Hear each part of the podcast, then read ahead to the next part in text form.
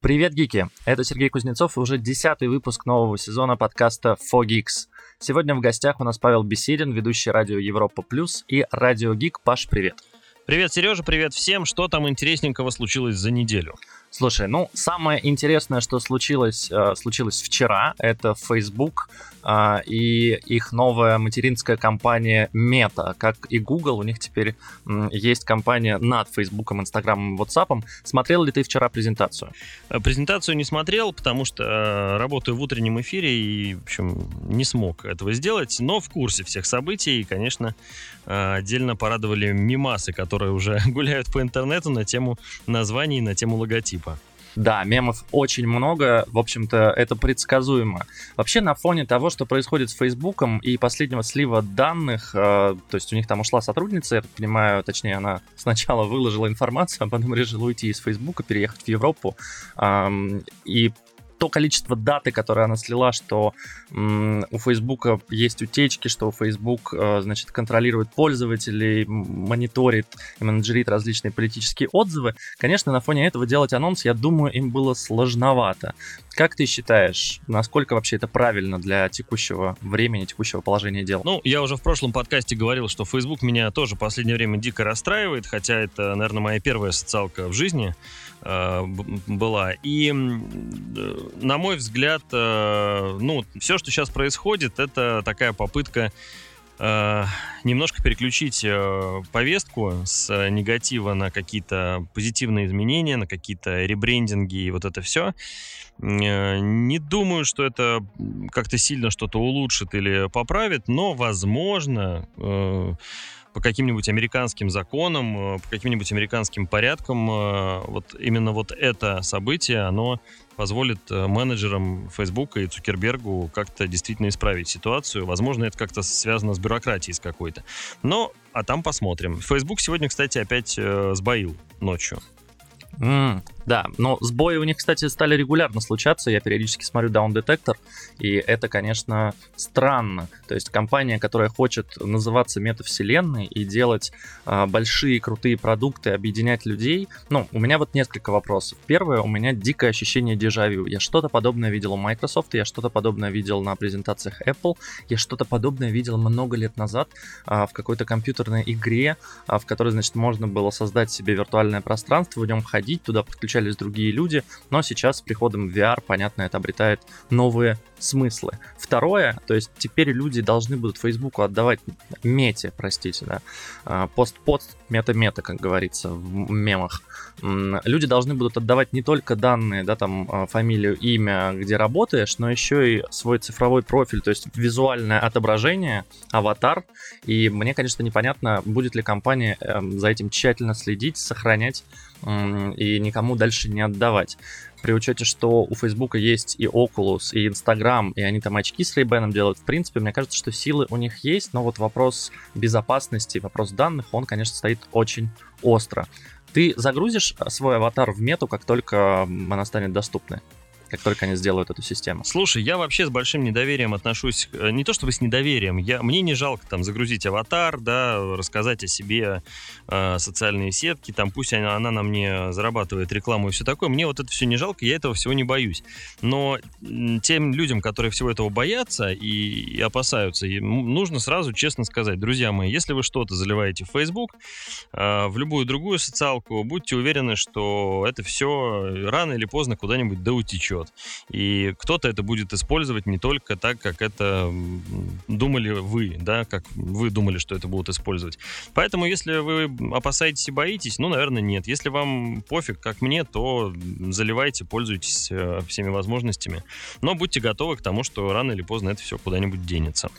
Абсолютно согласен с тобой. Я вообще считаю, что приватности в современном мире существовать не может, и рано или поздно те, кому что-то нужно найти, они это найдут из открытых источников, из закрытых источников. Это не суть важно. Поэтому у меня в Фейсбуке открытый профиль, есть номер телефона, даже висит. Мне даже иногда звонят по нему, но я этого не стесняюсь и не боюсь. Как бы ничего с моим номером телефона особо сделать нельзя, его знает, не знаю, тысячи человек. Перейдем дальше. Из интересного, точнее, наверное, не интересного, а больше странного. В России ФАС возбудила уголовное дело антимонопольное, простите, дело в отношении Apple. Говорят, что, значит, они 30 августа написали предписание компании Apple в России, чтобы они разрешили другим, э, значит, разработчикам указывать альтернативные методы оплаты, что не только через э, систему Apple и App Store можно оплачивать, а через другие, значит, системы, что у себя на сайте и прочее.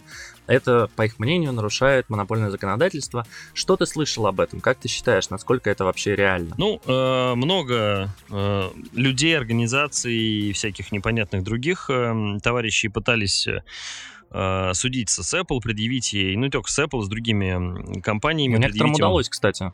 Э, да, но у меня, у меня тут я, в общем, э, разрываюсь между двух, э, что ли, не знаю, мнений или между двух положений. С одной стороны, как пользователь, я понимаю, что все это полная хрень, и э, ну, довольно странно заставлять э, компанию, которая разработала гаджет, экосистему, софт, э, вот это все продала там и, и так далее, и так далее, заставлять ее, ну, терять там деньги и разрешать каким-то людям э, зарабатывать э, эти деньги в обход, собственно, Но это как самой с Android. Apple когда сказали, да. что нет, вот в андроиде должен быть Яндекс, и там поиск в Хроме другой, как бы, да, это был вопрос первый, ну, типа, ребята, мы зачем это все делали, чтобы вы сейчас пришли и сказали, что нет, там должны быть альтернативы. Это непонятно да, вообще. Вот, вот это непонятно с точки зрения здравого смысла, то есть э, ты что-то сделал, э, продал это другим, а они теперь требуют, э, диктуют тебе условия, как, значит, ты должен это все продавать. С другой стороны, я, конечно, понимаю, что... Э, ну, что есть законы, что, значит, эти законы, наверное, э, значит, в разных странах там по-разному интерпретируются, и вот в этой стране там все ок, а здесь вот, да, появилось по-другому, э, интерпретируется по-другому. Э, но для меня вот еще что странно. Э, как можно обвинять Apple в монопольном положении, если у нас там по официальным данным, по официальной статистике, да, там 70% или 60% смартфонов на андроиде? Ну, то есть, где монополия? Это монополия внутри собственной экосистемы? Ну, это не монополия. Ну, типа, да. Это странно как-то, ну, то есть, да, это... Ну, я не знаю, это все равно, что э, обвинить в монополии э, государство. Вот у государства есть там монополия, не знаю, на добычу э, драгоценных металлов, ну, условно, да? По Давайте скользкой мы... дорожке сейчас идешь. Да, да, а мы же не обвиняем государство в том, что давайте теперь не только государство будет э, монополией, а давайте вот еще Паша Беседин и Сережа Кузнецов тоже будут, значит, э, вторым и третьим игроком в этой, в этой области. Ну, вот примерно, мне кажется, это вещи одного порядка. То есть... Если ну тебе да, принадлежит и софт, похоже. и железо, ну, ты как бы и диктуешь правила. Если, если ты отдаешь это сторонним производителям, ну, значит, тогда уже ситуация немножко другая.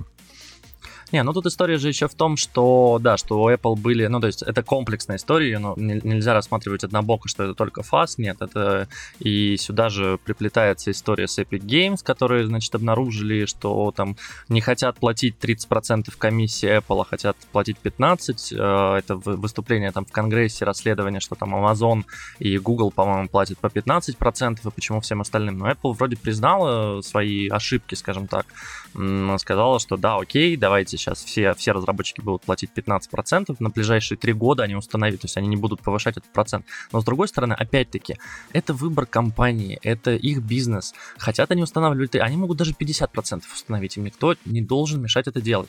Рынок должен регулировать это, да, то есть установили 50%, у них ушли все разработчики, как бы ушли на другие платформы, потому что они не зарабатывают денег, как бы, и, ну, компания там возвращает обратно. Это понятный мне способ регулирования, когда тебе приходят из, значит, значит, государство и там суд и говорит, нет, ты не будешь зарабатывать вот столько денег, ты будешь зарабатывать вот столько. Ты не должен зарабатывать больше. Такой, а почему? Такой, ну потому что вы единственный, кто владеете App Store. Ну да, так мы его сделали. То есть вот эта история, конечно, она очень странная. Особенно мне нравится м- вот эта вот фишка.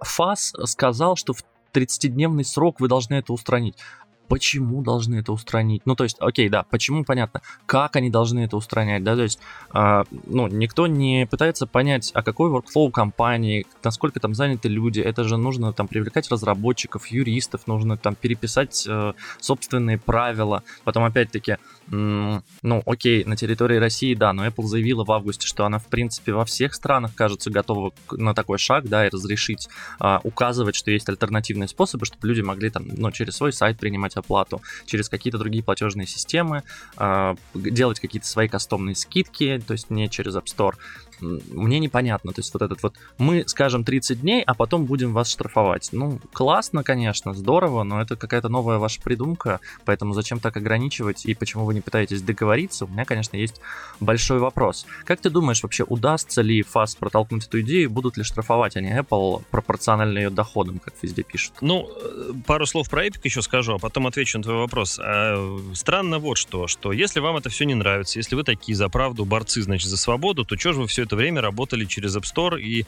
сразу не отказались, э, ну, от всего вот этого, да, ну, на Гугле бы там выходили, э, и все. Зачем вам аудитория Apple, если Apple такая плохая? Это вот такая ремарочка, ну, в сторону Эпика, потому что, ну, они как-то, на мой взгляд, как-то мерзко себя ведут.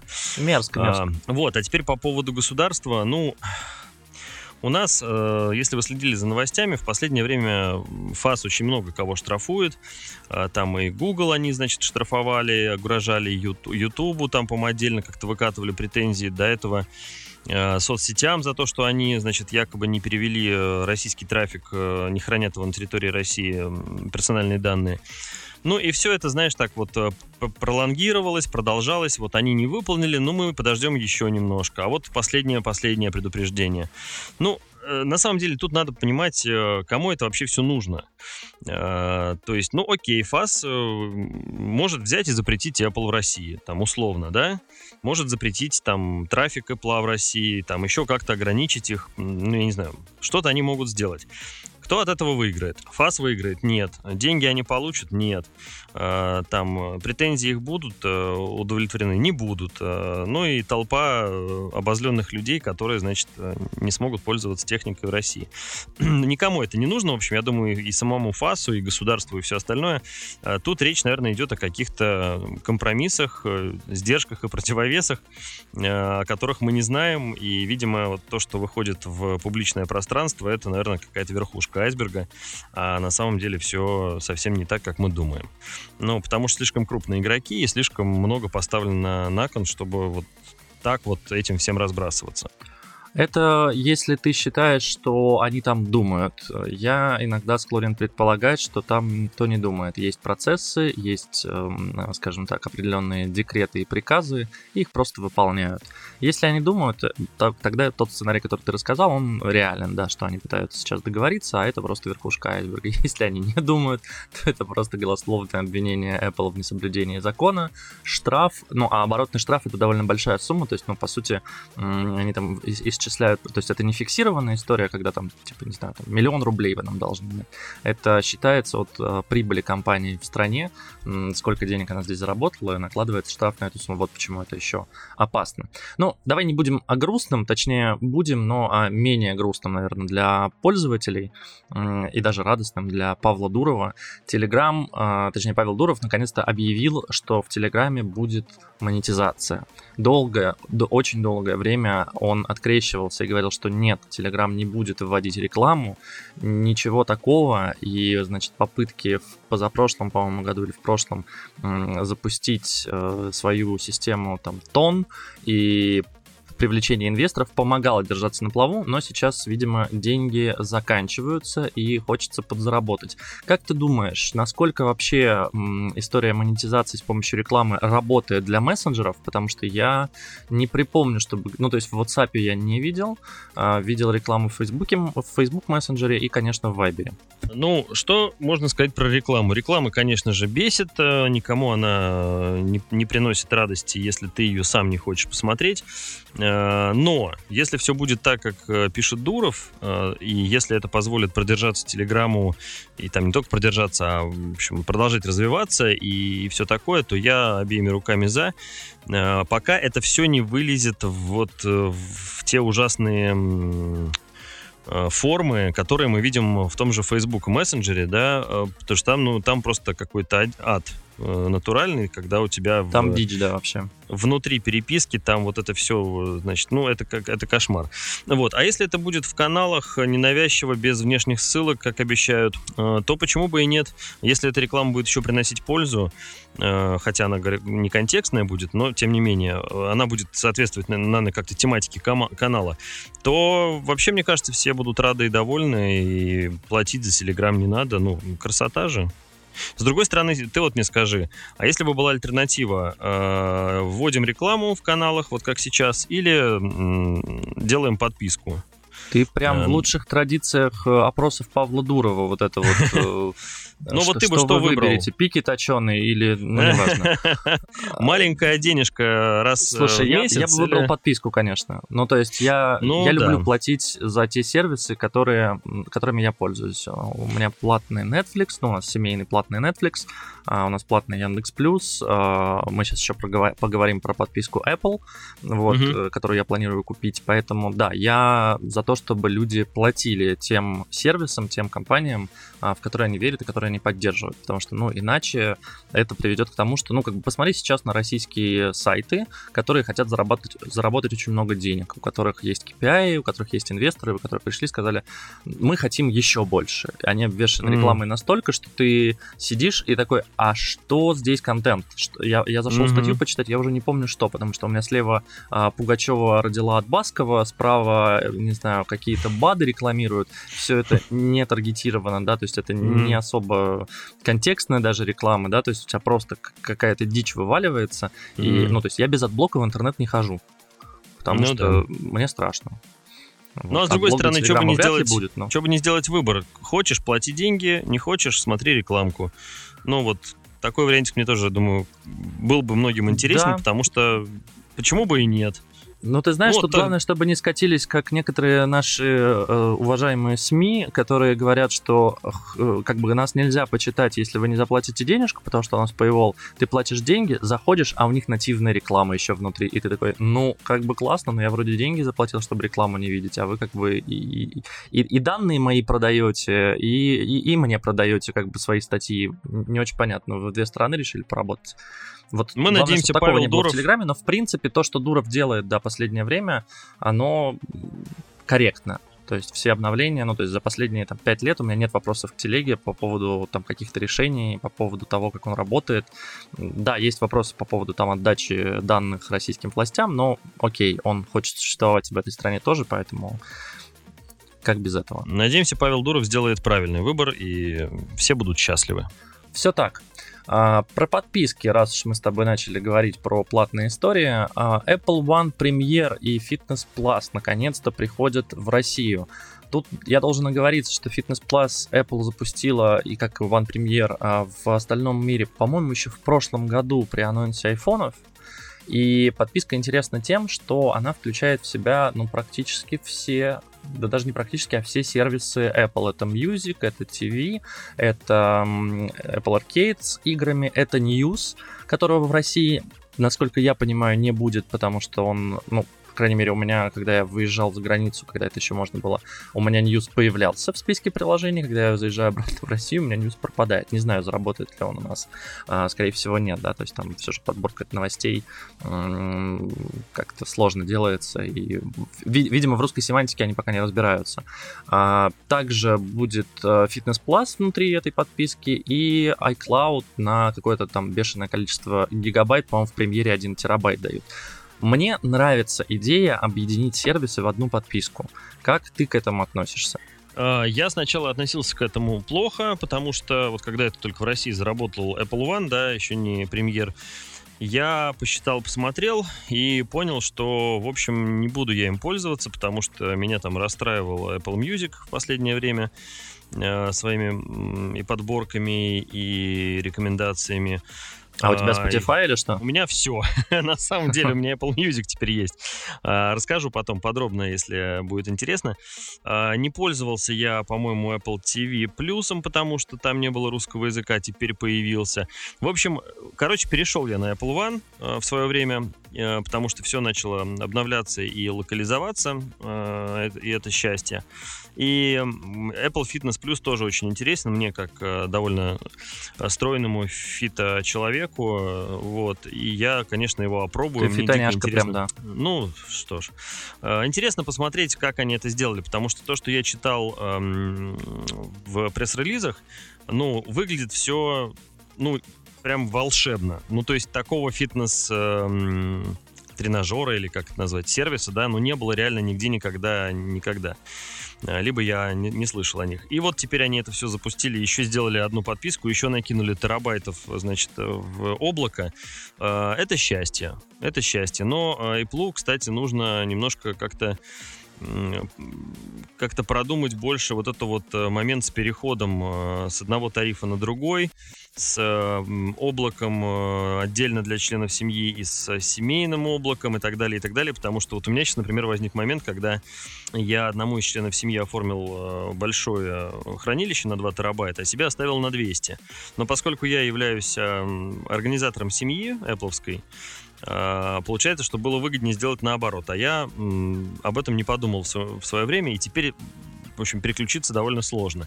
Но вы, выйдет премьер, накинут мне еще терабайтик, и я думаю, что будет счастье всем. Ну да, в премьере же 2 терабайта данных дают. По поводу Fitness Plus, да, то есть фишка же в чем? А, есть а, в App Store сейчас приложение там Nike, Adidas и кого, кого только нет.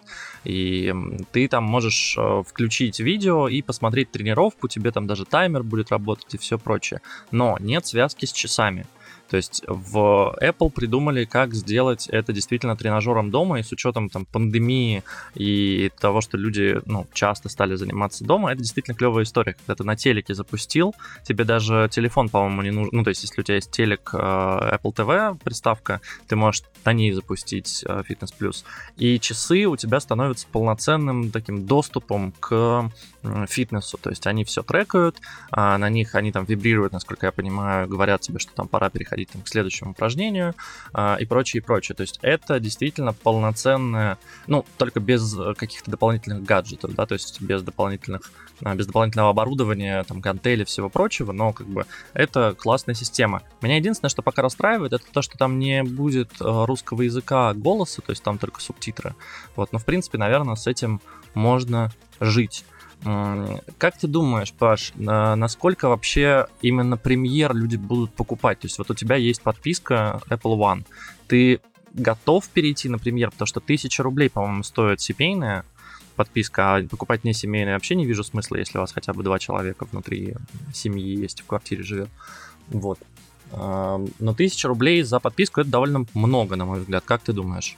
Готовы ли? Слушай, на, на самом деле нет. На самом деле немного, потому что если пересчитать стоимость сервисов на рыло, на каждое, да, если у тебя в семье 6 человек, то на каждое рыльце ну, да. у тебя получится гораздо больше денег ты потратишь. И, конечно, э, семейная подписка это очень удобно. Я другое хочу сказать, э, что э, Apple на самом деле вот этим сервисом, если он так хорош, как о нем говорят, она реализовала мою мечту с переездом в фитнес-зала к себе домой. Почему? Потому что, ну, э, там, положа руку на сердце, ходил я пару раз в записывался даже, покупал абонементы в залы и не, мог, не смог там заниматься.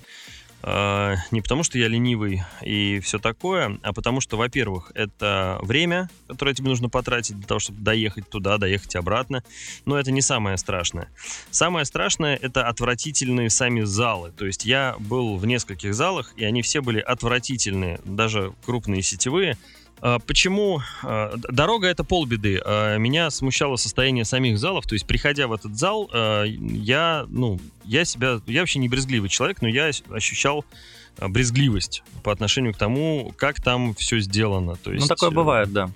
И, и, в общем, я, ну, не боюсь людей, я не, э, не, там, не интроверт, да, я там не социофоб или как это правильно называется.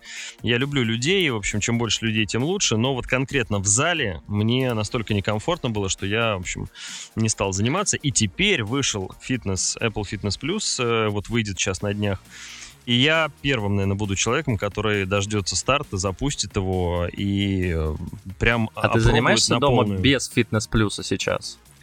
Слушай, пока я занимаюсь только тем, что раньше у меня был VFit, А, вот, но он такой был не сильно напряжный, да, не uh-huh. сильно, так сказать, серьезные тренировки были. Вот, а теперь э, в качестве тренировок у меня Just Dance выступает на Nintendo Switch. И, Тоже общем, неплохо. Нормально, я считаю, нормально, весело и задорно. А вот в Apple сделали то же самое, но а, уже как-то в больше в, в серьезность, да, в отслеживание всяких процессов и вот это все. Ну, ну да, мне кажется, в целом сейчас нацеленность на здоровье, поэтому да.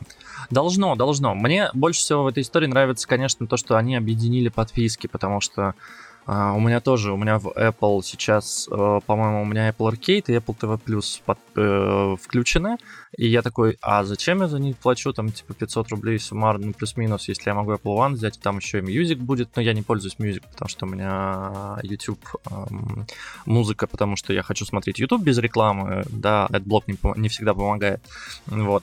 И мне нравится, конечно, история сама по себе про объединение. Я бы очень хотел, чтобы когда-нибудь э, у нас создали сервис в стране или, не знаю, в мире, который бы объединил подписки на разные э, сервисы по смотрению фильмов. Э, потому что тебе сейчас, ну, то есть реально выходит какой-нибудь сериал, ты такой, о, это есть на Netflix, классно потом выходит какой-то сериал такой, он только для Киона или он только для Иви. Ты такой, да блин, он такой, это только на Амазоне, это только на HBO. И ты такой, а, блин, ну как бы я не готов платить а, за каждый сервис там по 10-15 баксов, ну окей, по там тысячи, пол, полторы тысячи рублей, потому что суммарно это там, ну, в районе десятки. Как бы я готов платить, не знаю, выделите мне, скажите, что я могу посмотреть, не знаю, три сериала в месяц и пять фильмов в месяц за там тысячу рублей, но из любого сервиса. Вот тогда я бы этим, наверное, пользовался, потому что это прикольно. Объединение подписок, короче, это тема.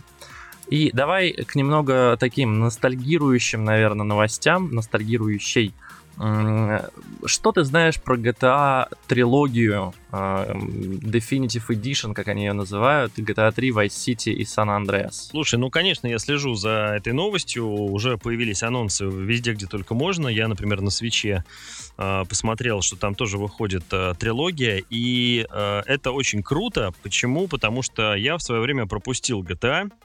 А, как это ни странно, хотя играл во все остальные игры, да, да, вот есть, есть пара крутых тайтлов, которые прошли мимо меня, и вот GTA в их числе. В Half-Life, может, ты еще не играл? Ну нет, ну уж не до такой Portal, же степени. Там, не знаю. Нет, нет. Ну, слушай, нет процентов на 95 я, в общем, в теме, да, и, все AAA тайты, они, в общем, были на моих приставках, но вот с GTA почему-то каким-то образом не сложилось. Я не знаю, то есть я даже, ну, ни разу даже не скачивал никакую там пробную версию или там с торрентов не качал, когда это все было. Ее просто а, бесплатно как-то раздавали, типа весь пэк, вообще все, все игры, или, или что-то за 100 рублей, что ли, раздавали все, ну, весь ну, набор вот видишь, старых игр до GTA 5. Ну вот как-то мимо прошло. И вот сейчас э, это хорошая тема для меня, чтобы взять э, и, так сказать, насладиться. Там же и графику, наверное, должны подтянуть, насколько я понимаю, и все остальное. Очень и... надеюсь, если они еще и графику не подтянут, совсем будет дичь. Вот, и я, я просто прикоснусь э, впервые к легенде, и мне кажется, будет хорошо. А ты вот как э, человек, который, видимо, поиграл во все части, ты что думаешь по этому поводу? Что Слушай, опять... мы с тобой как в прошлом вот выпуске обсуждали по поводу Ведьмака, э, также вот такое мнение у меня по поводу GTA. Ну, во-первых, я в нее играл, ну, то есть это GTA 3, это GTA Vice City и GTA San Andreas. Это очень старые игры.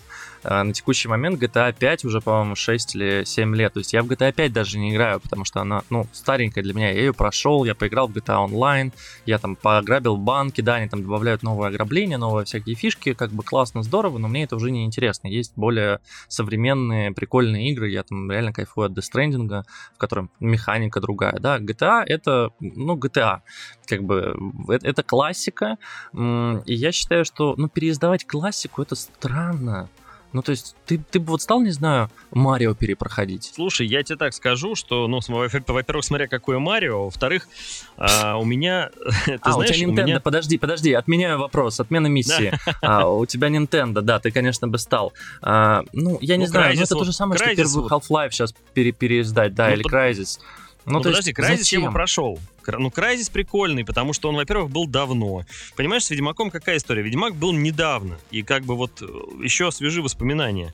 А, тот же Крайзис, например, был давно. А, почему бы не пройти его на новой э, консоли, там, в виде handheld, да, там, с э, подтянутой графикой и озвучкой. Надеюсь, что подтянутой. А, очень даже, почему бы и нет.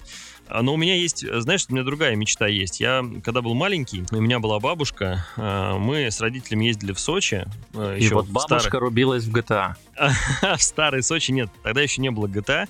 Тогда были, по-моему, только то ли первые цветные, то ли еще монохромные компьютеры, типа Apogee BK01 или что-то типа предвестник 286-х э, компьютеров.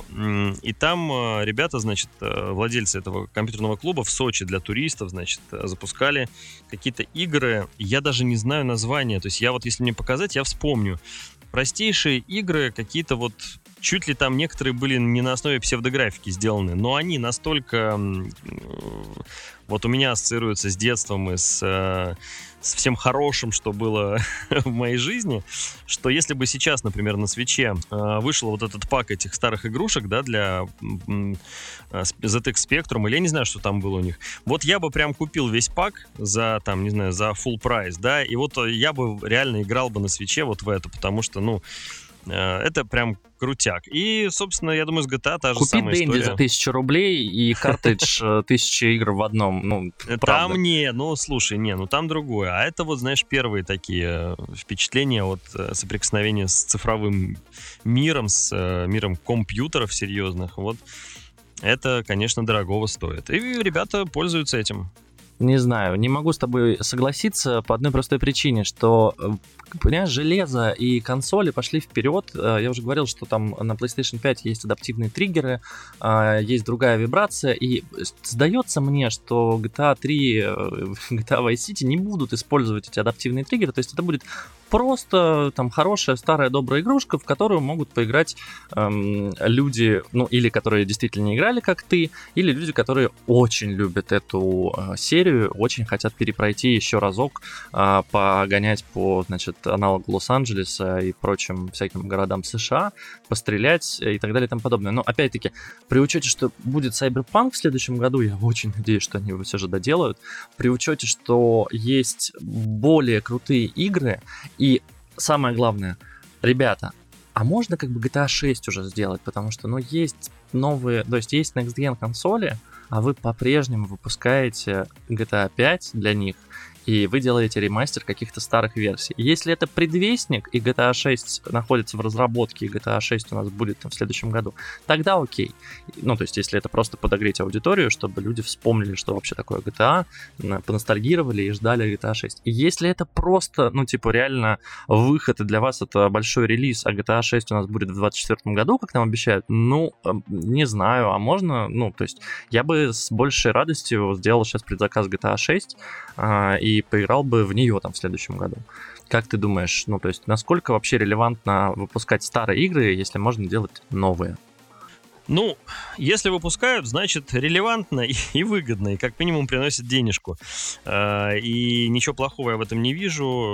Вот, например, тот же сервис а, Nintendo, а, Nintendo Online, да, по-моему, называется, где ты можешь поиграть во все старые игры Nintendo, выходящие Ну вы олдфаги, вы на Nintendo реально будете в Mario Kart играть, потому да, что, ну, о, прикольно, да, ну Марио нет, катается. Слушай, да, Сереж, ну ты вот, э, слушай, ну я не знаю, что там, что-нибудь святое для тебя осталось? Наверное, Принц Персии первый ты э, не захотел бы сейчас пройти э, или там слушай, все ну части? Я, я в Соника проходил на PlayStation 5, это было дико странно. А, я в Пэкмана играл на PlayStation 5. Ну, это ну, было Пэк, смешно. Ну, Пэкман.